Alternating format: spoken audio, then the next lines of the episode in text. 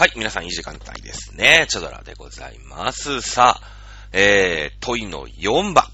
ね、行ってみましょう。というのも、ね、えー、1時間ずつかけて、えー、と、日本史 B の、大学入試共通テスト。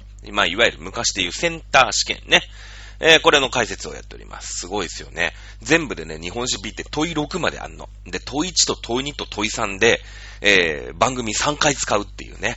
あの、1時間ずつ解説をしております。今日は問いの4番。まあうちの曲ってバックナンバー聞けるんですかね？なんかよくわかんないんだけど、あんまり詳しくなくて、なんかどうやら、えー、なんだっけ、あの、ポッドキャスト的なのには、うちの番組は、あの、対応してないらしいんですよ、どうやら。ね、僕たち、ポッドキャストがいまいちよくわかってないの。ポッドキャストって何っていう問題なんだけど、ね、えー、分かってないんだけど、どうやらなんか対応してないっていうのは各所から、あの、ポッドキャストに登録してくださいって、えー、いうね、あの、個人的に LINE とかでもらったりするんですけど、どうなんですかね。あの、局の方、あの、もしよろしければお願いしたいんですけど、技術的な何か、あれなんですかね。あの、素人枠だから、ポッドキャストとか無理なんですかね。わかんないんですけど。はい。ということで、えー、今日は問いの4番。ね、できれば問いの5まで行きたいけど無理。ということでやってみましょう。さあ、日本史 B 問い第4問。第4問の4ですね。行ってみましょう。えー問題文。次のメモは、日本史の授業を受けている高校生の結城さんが、近世の、ね、近世のって書いたらこれ江戸時代のこと。ね。えーつまりもう江戸時代以外の知識は、ま、頭から外しちゃっていいですよっていうことだよね。身分の、えー江戸時代の身分と社会について調べた内容をまとめたものである。これを読んで、後の問い1から5に答えよう。はい、点16。メモ。えー、近世の、うーん、支配身分の人々には、将軍や大名、旗本などの武士だけではなく、公家なども含まれている。うん。えー非支配身分の人、あ、この、このメモっていうのは正しいことばっかりだよね。だって、ゆうきさんがあ調べてまとめたんだから、これは正しいもの。で、こっから間違ってるとかないんだよね。えー非支配身分、支配されるという意味だね。えー支配される身分の人々には、百姓や町人、職人以外にも様々な身分の人々が存在した。その中には、居住地や服装などで区別され、会の身分とされた否人などもいた。えー様々な身分の人々は、百姓、町人の村、町などのように、独自の構造を持つ集団や組織を形成していた。宗教や芸能に携わる人々も同様に集団や組織を作ることがあった。うん、なるほど。えー否認は江戸の場合、川岸、ね、菓子やあー寺院の境内などに小屋をかけて住んだ。小屋を管理する大勢の小屋頭を4人のお否認頭が統括していた。えー江戸の否認は、牢屋の管理、堀や川の不浄物の片付けなど、組織を通じ、幕府に対して様々な益を行った。えーその一方で物乞いをしたり、芸能に携わったりしていた。うんえ近世後期になると、まあだから江戸時代の後期だね。村、町などの集団組織を通じた、あ村、町などの集団、組織を通じた支配が動揺した。都市では組織にの属さないの否認と呼ばれる人々も増加し、その取り締まりが社会問題となった。というふうに書いてあるね。これがメモなんだ。じゃあこれをまあね、読まなくていいんだよ。これ本当にセンター試験やるとか読まなくていい。まず問い1を読んでからそこだけ思い出せばいいです。じゃあ問い1行ってみましょう。河川部 A に対して、河川部 A では村、町と書いてあるね。えー、に関連して、近世の村や町について述べた文として誤っているものを1から4から選べ。ね。えーほらね、その、文章読まなくてもいいでしょ。メモ読まなくていいんですよ。つな、つまり、江戸時代の村組織、そして江戸時代の町組織について、次に4文あげます。ね、4つの文をあげますので、えー、誤っているものをその中から1つ選びなさい。という単純な正語問題ということになりますね。はい。1、村は村役人を中心に本百姓によって運営されていた。うん、運営された。うん、なるほど。本百姓っていうのは自分の土地を持っている人のことだね。うん。えー、まあ、いわゆる小作人っていうことでね、えー、もう土地を持ってない。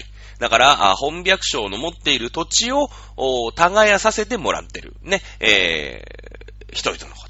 うん、これが、あまあ、水飲み白書とか小作人なんていう風に、えー、言われていますけれども、本白書っていうのは自分で土地を持っている、ね、えー、人のことを言います。あ、村は村役人を中心に本白書によって運営されていた。なるほど。うん、2番、読んでみましょう。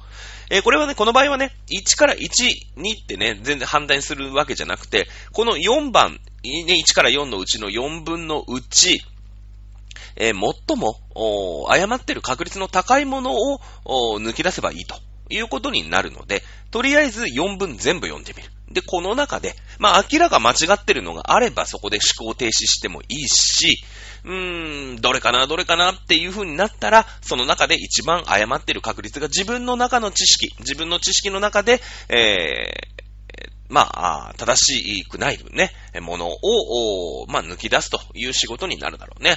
なんか1は、とりあえずなんか真っ当なこと言ってるね。なんかあんまり突っ込みどころがない。うん。えー、ですね。2番。年貢の収納や不益の割り当ては村が取りまとめていた。うん。年貢の収納。不益っていうのはまあ税金だね。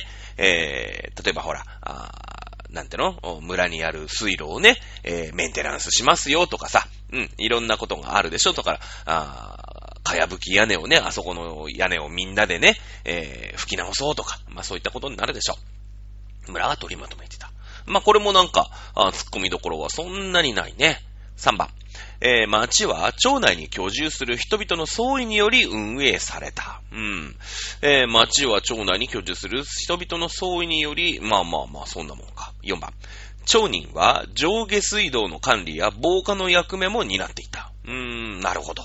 ということになるね。まあ、1から4番、明らかに、えー、何かこう、間違うような、何かね、用語的な間違い。うん。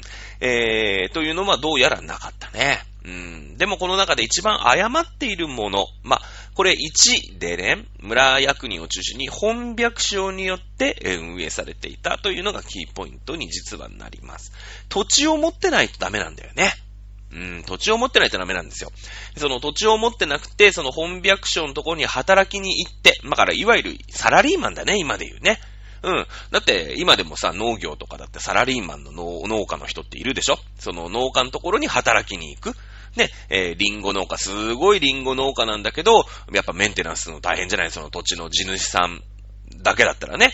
えー、ですので、えー、リンゴ農家に働きに行っている人、自分の土地じゃないけど、おリンゴ農家のリンゴ園を管理するために働きに行っている、まあ、いわゆる、まあ、小作人という人は今でももちろんいると思いますけれども、えー、これにツインする文章が3にあります。町は町内に居住する人々の総意により運営されていた。ね。いわゆるこの村っていう組織は、農村、ね、えー、農民がよく住んでいる土地に対して村というふうに言うんですね。えー、そして農、農民、まあ、あなんて言うんですかね、えー、まあ、農家をやっていない土地、ね、えー、は町ということで、そこには町人が住んでるわけですよね。町人にも当然土地を持っている人がいて、土地を持っていない人がいます。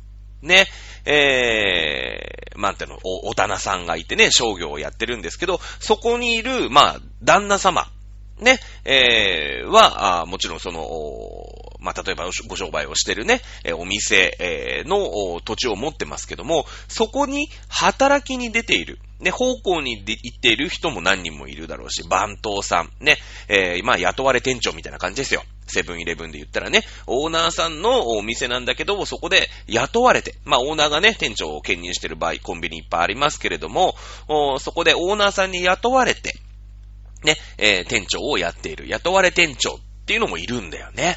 うん。ここで町は町内に居住する人々の総意により、総意っていうことは、その土地を持っていない人も意見が反映されるよっていうことなんだよね。村は、え本白省によって運営をされていた。町は人々の総意により運営されていた。ここが大きく違うとこだよね。書いてある文章によって。これは町もですね、えー、やっぱり土地を持っている、この土地っていうのが、あ中世からずーっとその人々の、うん、なんていうのかなあ、考え方のもと、資産というものの考えのもとになってるじゃないですか。ね、えー、もちろん兵士と源氏が出てきたっていうのもその土地の支配。えー、というものを、巡った、ね、えー、支配構造の変化ということになりましたけれども、やっぱ土地を持ってる人が、あ偉いんだよね。うん。えー、その、町内に居住する人々の総意だと、そこにデッチ暴行に働きに行っている人とかね、お女中さんとかね、っていう人たちもその町の運営に対して、えー、ああだこうだ、意見が言える。まあ賛成権があるみたいな感じなんだけれども、うーん、総意ではないんだね。土地を持ってる人、だからその大旦那様、ね、えー、が、町の運営、えー、というのに噛んでいけるということになっていたので、誤っている確率が一番高いのは3でしょうね。もちろんその、大きなね、えー、お棚さん、まあ大きな商家で、そこに働きに出てる雇われ店長、まあ番頭さんみたいな人もね、もう普通の商家であったら、全然もうなんていうの、うーん、なんていうのね、えー、普通にさ、あ力を持ってね、間違いないような人物が、あ番頭さんをやってるなんていうことはやっぱりあるわけだよね。うん。だから、まあ、会社で言うとさ、社長さんしか、あその村の運営に、あ町の運営に、えー、口を出せないんだけど、もうでっかい会社の副社長はさ、ね、そこら辺のちっちゃい会社の社長よりもさ、よっぽどなんか経営の手腕があって、ね、えー、人々、人をこう使う器量みたいのもあってっていうので、まあ、あそういう人たちがね、あのー町の運営に対して口を出したということはあったようですけれども、まあね、えー、いわゆる平社員、ね、働きに行ってるサラリーマンなんかの、は、あ町の運営には、あ参加できなかったというふうになっていますので、おそらく誤っている選択肢、これは3番だと思います。はい。えー、問いの2番、河川部 B。芸能だね。芸能史、文化史だね。うん。江戸時代の文化史についてですね。近世の芸能文化に関して述べた1から3について、古いものから年代順に正しく配列したものは次の1から6から1つ選べと。いうことになりますので、えー、選択肢を見ると、123、132、213、23、131、2321とありますので、これはまあ、順番はね、えー、全部の組み、合わせ6通りありますので、まあ単純に1、2、3、これの、お順番、並べ替え問題ということになります。1、浮世絵が多色釣りの木版画、かっこ錦絵として広まり、東州祭写楽が歌舞伎の浮き、役者絵を描いた。なるほど。東州祭写楽ね。はい、2番。出雲の奥にね、えー、の演じた踊りが京都で好評を博した。3番。荒々しい演技で知られる歌舞伎役者の初代市川團十郎が活躍した。なるほど。えー、これはね、まあ日本史を勉強している人であれば、まあ一瞬で答えが出てしまうんですね。えまあ答えで、答えから言うとね、2、3、1が正しいんですね。えー、ですので2、3、1だから答えは4とまあ、いうことになるんですけども、えー、まず、出雲の奥に、ね、出雲の奥にっていう人が踊ったのがですね、まあ、この人なんか可愛らしいショートカットの女性だというふうに言われておりますけれどもね、よくなんか戦国バザラとかさ、なんか戦国時代のこうなんかバシバシ戦っていくゲームとかだとなんか泉、出雲の奥にって可愛らしい、なんか JK みたいなキャラクターとかで、出てくるんだけどね、えー、この人はね、戦国時代の人なんだね。戦国時代の人なんです。この人が踊った踊りっていうのが、えー、出雲歌舞伎っていうんですね。うん、まあ、あの、奥に歌舞伎か。っていうふうに言うんだよね。これが、いわゆる今ね、えー、ずっと脈々と伝わっている歌舞伎の原型とされます。原型とされます。この人戦国時代後期の人ですね。えー、なので、まあ、どうやら2が、あ一番古そうだなというのに当たりをつけておきましょう。さあ、1、3ですね。えー、1は、浮世絵が、東州祭、小州祭写楽が歌舞伎の浮世絵を描いた。うん、これは、まあ、火星文化っていうことになりますので、江戸の中期から、まあ、やや後期ぐらいの時代。3番、えー、えー、っと、荒々しい演技で知られる歌舞伎役者の市川團十郎が活躍した。うん。えー、これは、あ元禄時代なので、えー、江戸時代中期よりもやや前期なんだよね。えー、これまあまあ、知ってるか知らないか問題なんだけど、だって初代市川團十郎って3で言ってるよね。ってことは、結構あるこの、いわゆる歌舞伎。ね、えー、江戸時代から始まったこの歌舞伎の文化の中で、初代市川團十郎なんだから結構前の方だなっていうのはなんとなくわかるじゃないですか。なんとなくイメージつきますよね。ね、えー、一つ一つの用語、これ、あ、火星文化だな、これは元禄文化だなっっていうのがわからなかったとしても、なんとなく初代市川團十郎って書いてあるんだから、まあ、長い歌舞伎の文化の歴史の中でも結構前の方なんだなっていうのはなんとなくわかるよね。うん。えー、そして1番。その浮世絵が、ね、えー、東州祭写楽が歌舞伎役者を錦絵って言って、まあ、いわゆる今でいう版画ね、うん、あのー、長谷園のさ、お茶漬け買うと1枚カード入ってるじゃない？あのー、歌、なんだっけ、東海道53月みたいなやつ。ね。ああいう、ああいうのでさ、なんかこう役者絵みたいなのを、こう、熊取りしてるね、役者の絵を、木版画として広まったよっていうのが1。だから3と1を比べると、どうやら、なんか1の方が、歌舞伎っていうのがさ、こう、庶民に広まってるなっていう感じあるよね。うん。この浮世絵ってのは今で言ったら生写真だよ。ブロマイドのこと。ね。よくジャニーズのコンサートがさ、武道館でありますなんて言うと、あの水道橋の堀っ端のとこに怪しいさ、ね、あの、ただただ高画質のね、えー、ブルーレイをキャプチャーしただけのさ、あの生写真売ってる業者とかいるじゃない？よくわかんない業者とか。ああいうイメージ、ああいうイメージ。ね。えー、歌舞伎、まあこの元禄文化っていうのは上方、まあ大阪とか京都を中心に、えー、花開いた武士の文化なんだね。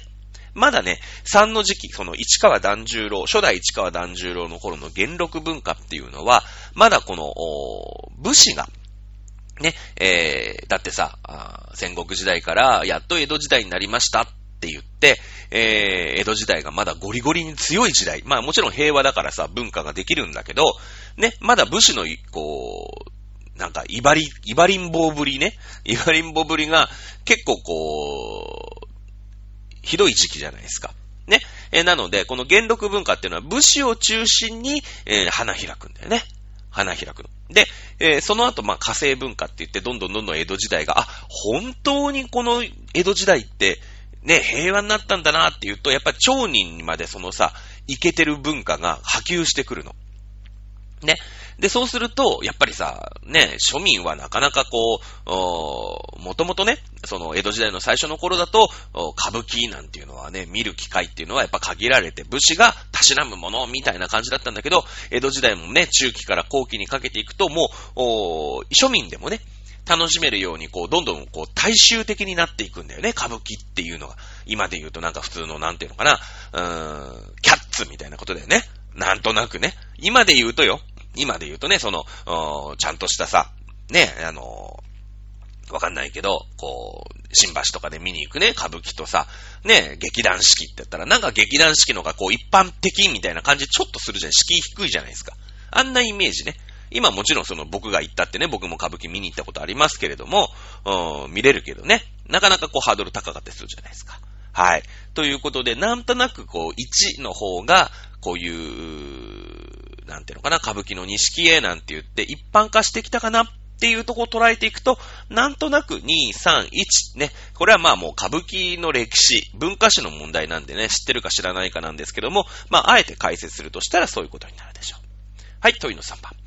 ゆうきさんは河川部 C に関連して、河川部 C、近世後期になると村や町などの集団組織を通じた支配が動揺した。なるほど。そういうことね。えー、支配の動揺をもたらした動きについて、えー、記したあ次の資料を読んだ。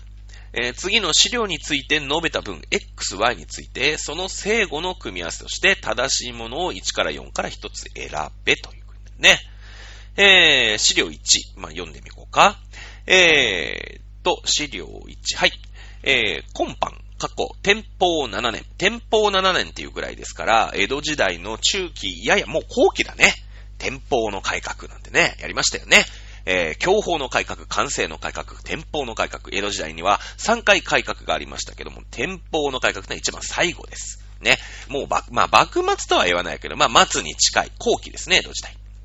えー、今般、天保7年8月、大風にて麦、米、高値、かっこ中略して、他国は知らず、国中一等難、何重につき、まあ国中がすごい難儀だったってことだね。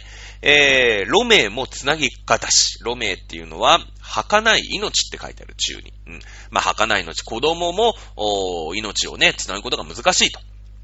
よって、今日、1004人相談のため、えー、関五道っていうのかな？三河国滝京村にあるって書いてあるね。まあなんかお堂があるんでしょ？に、えー、愛集まり、まからいあり。うん、まあ集まったと。ね。えー、幼い子供もバッタバッタ死んで、えー、台風でね、えー、麦も米も高いんだ、高いんだけど、まあそのね、えー、三河の国の他のことじゃよくわかんないんだけど、その三河の国は、まあとりあえず生きていくのがしんどいと。子供もバタバタ死んでると。なので、1004人ね、えー、1000人余りの人が相談のため、えー、三河のね、滝京村っていうとこに集まったということだね。はい、15以上60以下の男子、取り急ぎまかり腰。うん。まあ、15歳以上60以下の、まあ、だから動ける男はみんな来たよと。正面に名を着すべし。なんか、ね、えー、なんか、参加者の名前を書いたんだな。えー、もし、不承知の村は1000人の者ども押し寄せ、家々残らず打ち崩し申すべし。もし地産の村は、真っ先に庄屋を打ち砕き候、申し継ぎにて言い送り蹴る。なんか、物騒だね。これまあ、三河のね、鴨の沢立ちという文章らしいですけどね。まあ、この三河の国でどうやら一気が起きるっていう感じがするよね。15、なんか15以上、60以上の男子っていうのがまあ1000人ぐらいいると、集まったと。ね。えー、で、帳面にみんな名前を書いたと。ね。で、それで、えー、まあ、なんていうの？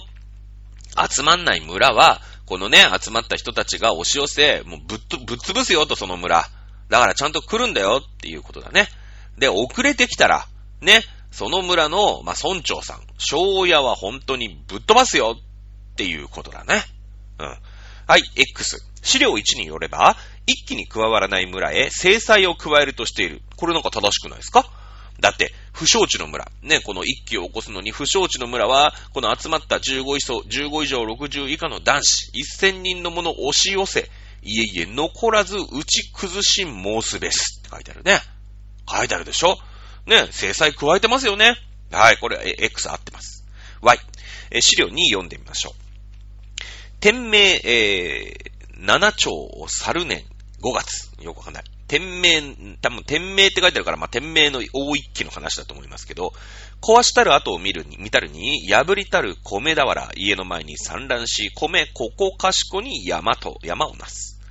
えー、その中に、引き破りたるいろいろの染めこそで、帳面の類、破りたる金屏風、壊したる障子、からかみ、王やなりしには、うちには見えすく、よう残りなく、打ち壊しけり。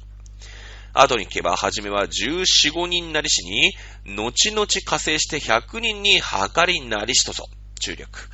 えー、処方の放棄、米やのみにあらずとも、えー、不詳な、だから豊かな商人だね、の人は手を下せりって書いてあるね。はい。資料には百姓たちが結集して、庄屋や米屋を襲撃した夜なよし一揆について述べている。なるほど。なんとなく合ってそうな感じするね。まあ、天明の7年に、まあ、5月になんか壊した後を見たんだね、誰かがね。えー、破りたる米俵。家の前に産卵して米ここ、ここ、こかしこに山となすいいよね。米がもうバッチャバチャになってんだよね。はい、えー、その中に、まあ、米だけじゃないんだわ。ね、引き破りたるいろいろの、まあ、染め米、なんていうの？着物、帳面、えー、金屏風、障子、から紙っていうのは、まあ、まあまあ、塔の紙だから、まあまあ、つってね、障子紙だよ。ね、えー、王、王、大化なりし、大家なりちは、うちに見えすくよう、残りなく打ち壊しけり。まあ、大家のうちは、もうね、中がすっけすけになるぐらい、もう、見るも無残に打ち壊しました。後に聞けば、はじめは14、5人なれし、最初は14、5人だったんだけど、後々ね、えー、やっちまえって言って、100人ぐらいになったんだと。ね。えー、処方の放棄。まあ、こう、こなんていうの？米屋を襲撃した人たちのね、米屋のりにあら、米屋だけじゃなくて、ね、えー、有力な商人のところに続々と押し入ったというふうに書いてあるね。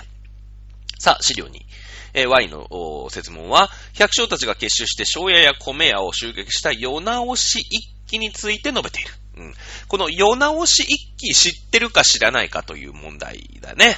この問題、まあ、えっ、と、正解から言ってしまうと、この世直し一揆という言葉が、ね、えー、実は間違っております。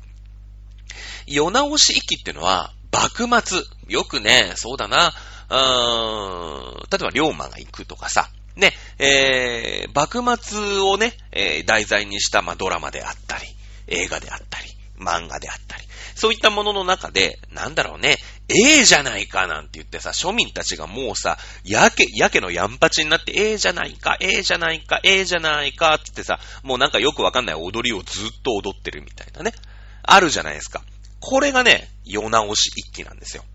この文章はね、えー、お米屋さんをこう襲撃した、ね、えー、まあ百姓一揆であり、まあ打ち壊しだね。打ち壊しのことについて、え、述べているので、この世直し一揆といううワードがまだ天命の時代にはないんだね。もっともっと幕末、ペリーさんが来ましたよ。もう世の中どうなっちゃうかわかんないよね。その、うーん、例えば打ち壊しとかはさ、いろいろ理由があるわけじゃない。ね、飢饉が起きました。お米が取れませんでした。食べるものがありません。さあ、打ち壊せとか。ね、えー、いろいろ理由があるんだけれども、この世直し一揆っていうのは、ペリーさんが来てね、で、幕府が、まあ、その、条約をまあ結ぶ結ばないとかでガチャガチャ揉めて、えー、もうさ、世の中どうなっちゃう？日本どうなっちゃう？みたいなところから始まったこの世直し一揆。ね。もう日本はおしまいだみんな踊れ騒げみたいなね。それが世直し一揆なんだよね。なので、この天命の時代にはまだちょっと早いかな。ちょっと早いかなと思ってますね。えー、ということで、X は正しい、Y は間違ってるということで2が正解でしょうね。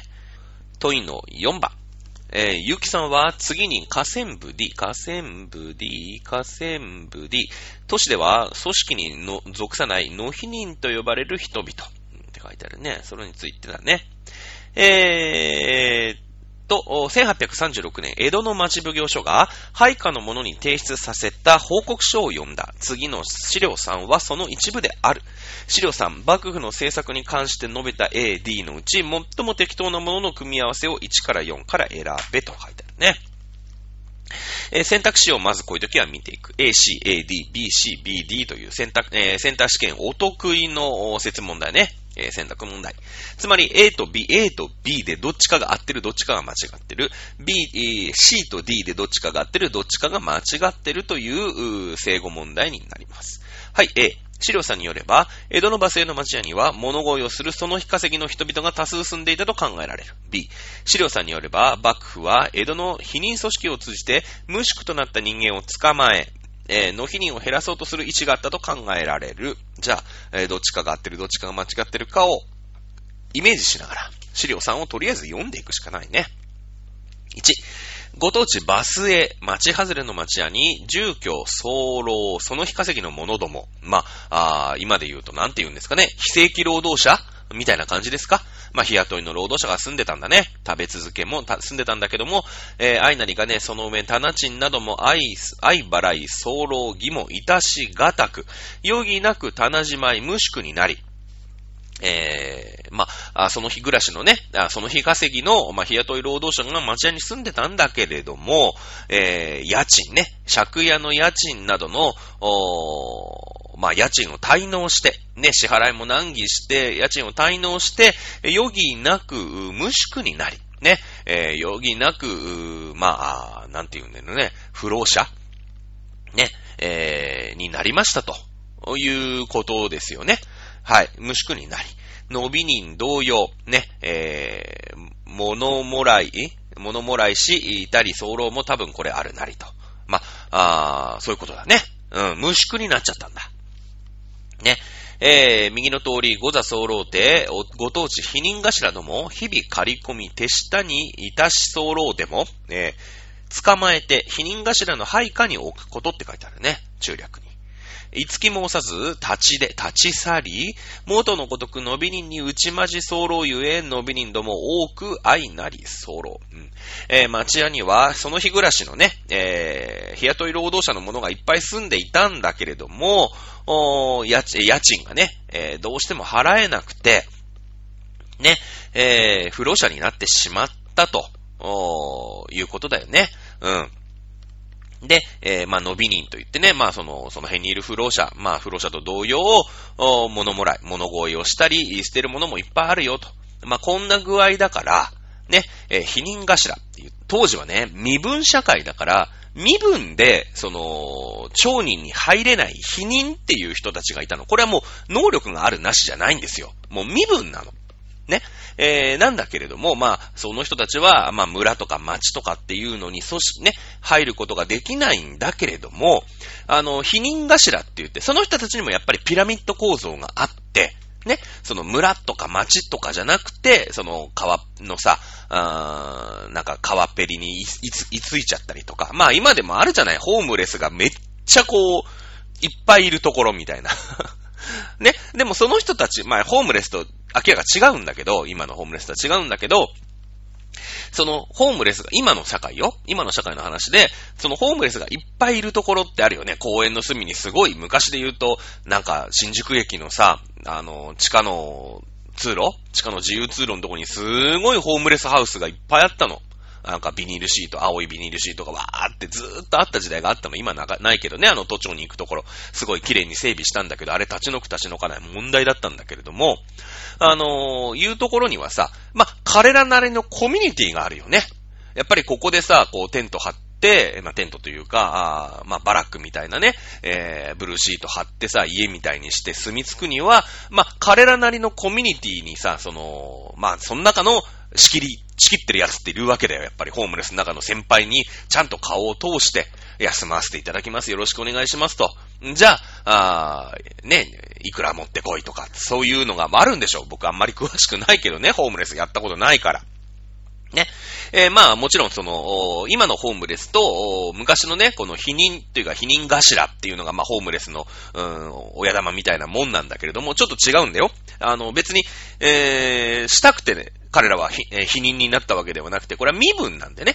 うん。あの、ついている。やっぱ今はさ、職業がね、えー、どうのこうの言わないですけど、まあ昔は、昔の話ですよ。ね、例えば、お肉屋さんとか、靴屋さんとか。ね、やっぱり殺生をするじゃないですか。どうしたって。どうしたってしますよね。獣を殺すって言って、まあそういう人たちの職業としてそういう否認っていうのがついていたと。言われてます。別に今もうお肉屋さんとか靴屋さんをどうのこうの言うわけじゃないですよ。ね。えー、誤解しないでいただきたい。誤解を恐れずに言うと、まあ、当時は、そういう風に意味嫌われる。ね、えー、仕事についている、まあ、あまあ、死の交渉で言えば商人よりも下の、ね、えー、否認と呼ばれている、まあ、今で部落みたいなね。あるよね、今でもね。なんか、あんまり触れちゃいけないみたいなあるじゃないですか。ね、えー、そういった人たちってのもいたんです。ね。えー、だけども彼らをやっぱり野放しにはできないので、否認頭っていうのを置いて、それなりに組織をしていたと。いうふうに書いてある。あいうふうに、いうふうな時代だった。だけれども、町屋でね、どんどんどんどん生活が苦しくなって、ホームレス、家賃が払えなくてホームレスになって、まあ、あ否認と同じような 物乞いをする人たちが増えちゃったよと。ね。だけどさ、で、その否認頭ってのが、まあ、しょうがねえ、お前もホームレスになっちゃったのか、つって、わかったわかったって言ってね。じゃあ、まあ、そういったホームレスならホームレスで構わねえから、やっぱ否認頭っていうの、俺らがいて、その否認っていう、この、この、ピラミッドの中入れよと。ね、え、言うんだけれども、やっぱ元町人でしょ？ね。今お金がないからホームレスになっちゃっただけで、別にその身分的なもので言えば町人なわけ。ただただ家賃が払えない町人だから、そんなね、否認っていうのは自分たちよりも下の、こう、ランキングじゃないですか。ね。だから、その否認頭の下に入って、こう、否認として生きていくっていうのは、やっぱり彼らもすごい抵抗があるわけ。ね。え、なので、え、いつき申さず、う立ちで、立ち去ってるよ。元のごとく、伸び人に打ち交わり、ね。伸び人って言って、まあ、その、否認の中にもさ、アウトローのやつがいて、否認の中のアウトローのやつがいて、その、俺たちは自由なんだと。そんななんかね、うーん、組織に、こう、否認頭みたいなのがやって、まあ、ここに住みなさいだの、ね、お前もっとここをちゃんと綺麗にしろとか、あれやってこい、これやってこいとか、そういうのじゃなくて、俺たちは本当に自由なね、ね、あの、もう、バックパッカーみたいな。バックパッカーだ、ないか、わかんないけど、まあそういうような生き方を、アウトローな生き方をする人もいるわけ。ね。えー、そういった人と、おいうふうに、そういうふうにね、えー、生きていく、人が増えちゃったよっていうふうに書いてある。うん。じゃあ、と、えー、A。資料さんによれば、バスへの町屋には物乞いをするその日稼ぎの人々が多数住んでいたと考えられる。違うよね。えー、その日稼ぎを、あと、物乞いをする、その日稼ぎの人々、違う。その日か、その日稼ぎの人々は住んでたんだけど、その日暮らしをする、う日雇い労働者が、いよいよ家賃が払えなくなっちゃって、無宿、ホームレスになって物乞いをしているよ。っていうことだよね。って書いてあったよね、資料さん。なので、A はなんか間違ってるっぽいね。これはもう国語の問題だよ、ほとんど。B、資料さんによれば、幕府には江戸の否認組織を通じて無宿となった人々を捕らえ、伸び人を減らそうとする意図があったと考えられる。ああ、まあそうだね。うん。やっぱり伸び人って言って、その、ホームレスのね、プラプラしてるホームレスはダメですよ。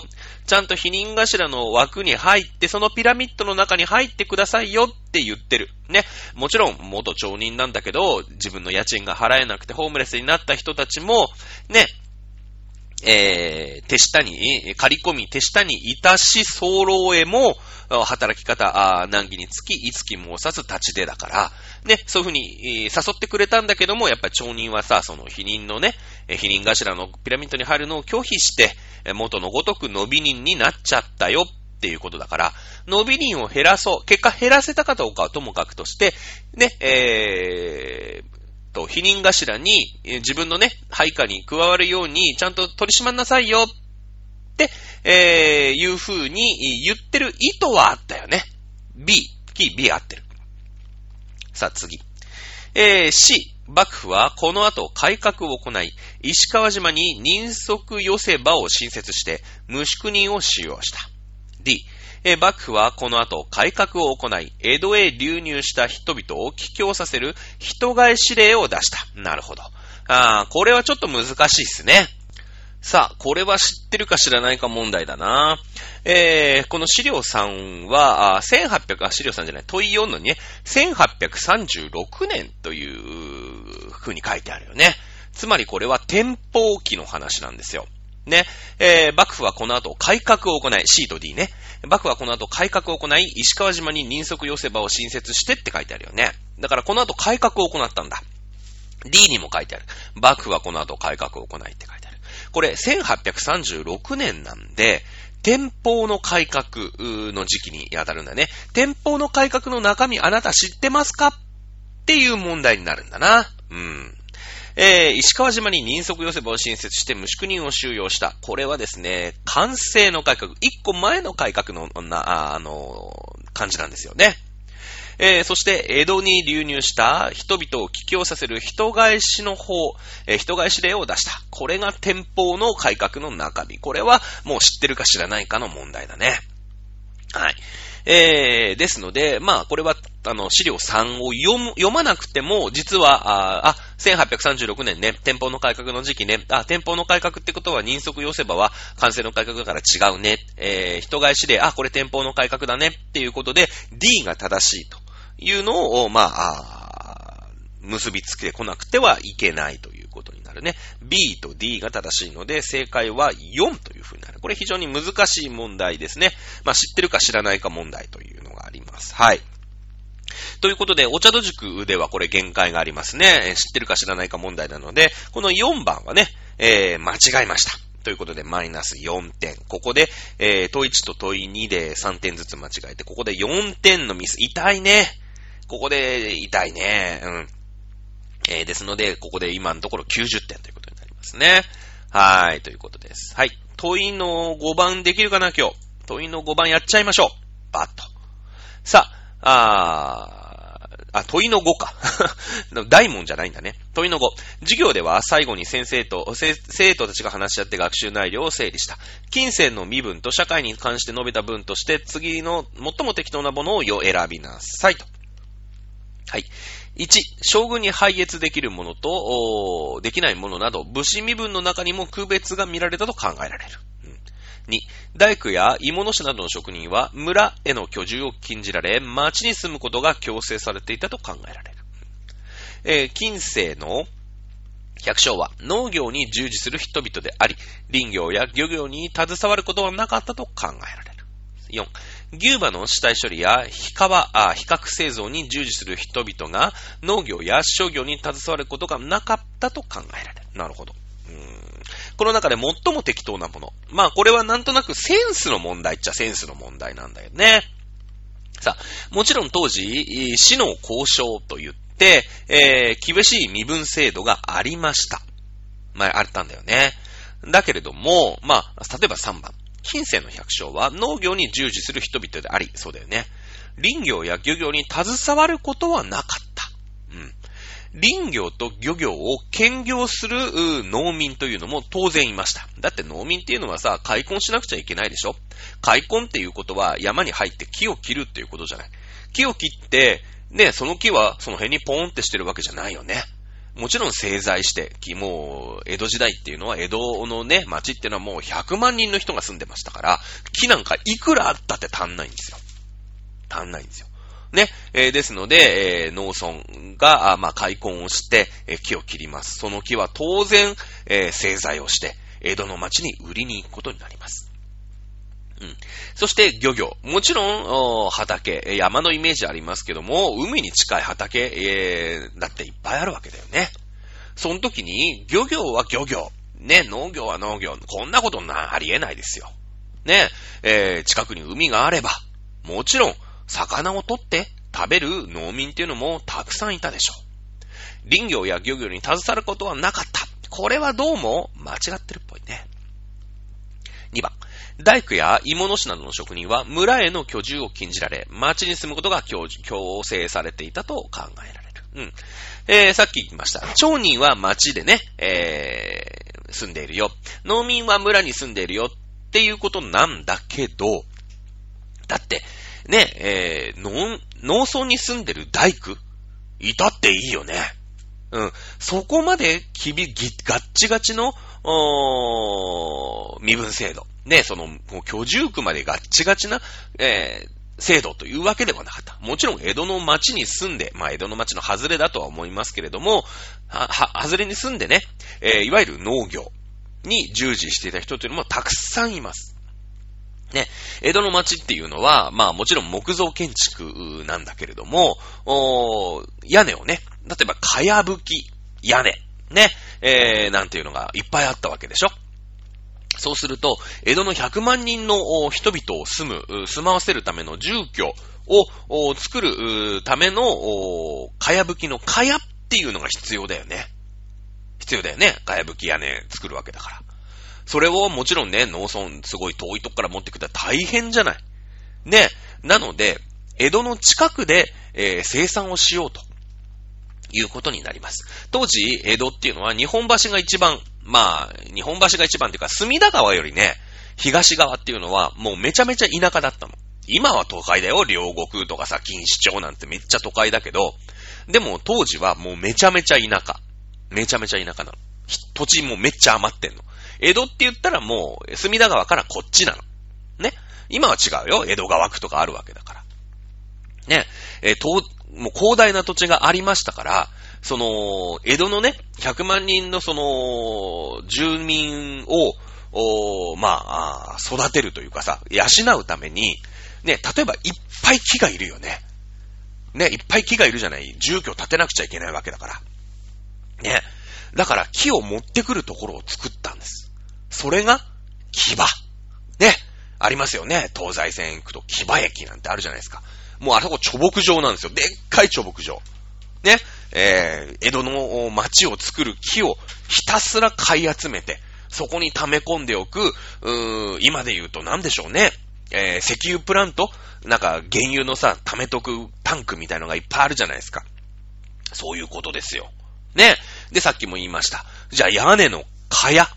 ね、もう何が言いたいかわかるでしょ？屋根の蚊帳って言ってね、足ですよ。ね、これをさ、まあ、なんかズブズブの沼みたいなのが広がってたから、東京のね、江戸川区の向こう側っていうのは。ね、えー、そこでいっぱい育てて、だって蚊帳が必要なんだもん。家がいっぱい建つから。100万人住んでんだもん。で、今出たコンクリートが必要じゃないですか。あんだけとね、ビルがあったら。ね、えー、それの蚊帳。これを、おえー、育てる土地。これも、東西線乗ってけばわかりますもんね。えー、牙のちょっと手前。茅場町ってあるよね。茅場町って。ね、茅をいっぱい育てた沼。これが茅場なんですよね。うん。なので、江戸に住んでいる、江戸の町に住んでいる人にも、そういう、うまあ、茅を育てる、まあ、いわゆる農民というかね、えー、っていうのは、いっぱいいるわけです。いっぱいいるんですよ。ね、えー、なので、村べ、えっ、ー、と、大工や芋の品の職人は村への居住を禁じられ、町に住むことが強制されていた。っていうのは、逆に言えばないわけだよね。農村に住んでる大工、当然いますよ。だって農村だって大工仕事いっぱいあるじゃないですか。ね、ちょっと大きな農村になったらさ、やっぱり、えー、そのお城のあるね、町から大工を連れてくるよりも、私農業やってますけども、大工もできますよ、みたいな人、これいっぱいいますからね。いっぱいいますからね。うん。えー、ですので、えー、その、もちろん死、死の交渉のうちの死ね、武士っていうのははっきり身分制度がありましたけど、農交渉っていうのはそこの流動性っていうのはね、結構ありました。ね、えー、もちろん農民が住んでるのが村であり、町人が住んでるのが町でありということなんですけど、そこまでガチガチの、ね、えー、専業制ではない。まあ、いろんな兼業をしていたということになります。町に住むことが強制されていた。ちょっとここまでは、あ言いにくいでしょうね。おそらくね。もちろんその農村から、まあ、さっきも言いました人替え指令なんてあるぐらいですから、あおら東京さ行くだ、なんつってね、えー、農民なんだよ。農民なんだけれども、江戸の町に出てきて町人として、えー、なんて言うんですかね、農民だけど町人として暮らしている人なんていうのも、江戸時代は全然いましたからね。で、やっぱりさ、農民の中には、あ大工仕事が得意、ね、えー、とか、芋の師が得意とか、手先が器用なやつってのはいっぱいいるわけですよ。ね。えー、その辺の流動性はあったと考えられます。4番、牛馬の死体処理や比較製造に従事する人々たちが農業や商業に携わることはなかったと考えられる。うんえー、確かに牛馬の死体処理、それから革製品ね、比較製造っていうのは先ほども言った否認の仕事でした。確かに否認っていうのは明らかに、ね、えー、身分としては区別をされている、人間たちだったんだけれども、別に、えー、その、死体処理とかね、革製造ばっかりやってたわけじゃないよね。暇を見ちゃ自分たちが食べる、お米を育てる。農民として生きている。人っていうのもたくさんいました。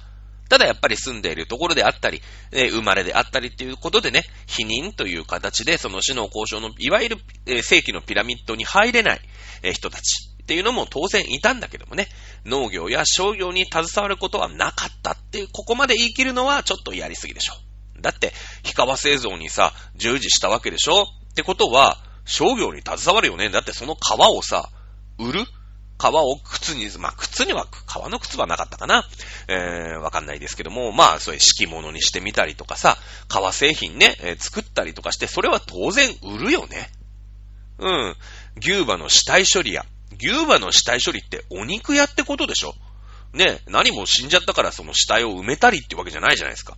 牛馬の死体処理って言ったら、お肉屋さんですよ。屠殺して売るんですよ。商業に携わってるじゃないですか。これもちょっと言い過ぎでしょうね。1番、将軍に配列できるものとできないものなど、武士身分の中にも区別が見られたと考えられる。これが正しい成分でしょうね、おそらくね。えー、旗本と、旗本。ね。えー、旗本ってのは将軍に配列できるものっていうことですよね。えー、武士身分の中にも明確に、えー、区別が、されたま、されました。ね。えー、ですので、1が成分ということになるでしょうね。はい。ということで1がいいと思います。まあ、逆に言うと、えー、将軍に配列できないもののことを御家人って言うんだけどね。まあまあ、ちょっとした知識として覚えておきましょう。ということでございます。さあ、問いの大門5まではちょっとできなかったかな。大門5からまた楽しくなってくるよね。えー、近現代になっていきますからね。えー、この辺、じっくりまた次回解説していきたいと思います。ということで、えー、今日は問いの4番かな、ね、の解説に、えー、させていただきました。問いの4番、たっぷり1時間かけてね、もうどこよりも詳しいと思いますよ、おそらく。ね、えー、おそらく探せばね、その、なんか河合塾とかさ、いろんなところでね、その解説っていうのをしてると思うんですよ。そんな多分ホームページとかいっぱいあると思う。だけどね、一時、問い1を1時間だけ使うってね、なかなかないですよ。いろんなもん挟み込んでね、えー、ちょっとでもね、歴史楽しいでしょみたいな感じでお送りしております。えー、問いのごと問い6ね、えー、なんとか終わらせようかなと思います。さあ、世界史もね、やったんですけど、世界史はね、僕にあんまり世界史の知識の引き出しがなかったので、さらっとやります。さらっとやるつもりなんだけど、やるつもりなんだけど、さらっとやります。そしてね、あの、明らかに日本史と世界史の解き方っていうのは、やっぱ違うね。違う。あのー、日本史の方がやっぱりさ、その世界の中で一つの日本史、日本っていう国を取り上げてるから、やっぱ詳しめ。で、世界史の特にセンター試験、共通テストっていうのは、やっぱ世界史だから範囲が広いじゃない。だから本当に広く浅くだし、選択肢が明らかに間違ってるっていうのが多いから、結構ね、国語の問題っぽかった。あとなんか、なんだろうね。国語の問題、うん、かなっていう気がしました。まあ、この辺はね、えー、挟み込むところがあんまりありませんから、まあ、世界史はさらっと行っていきたいと思います。ということで、えー、来週またお楽しみください。さよなら。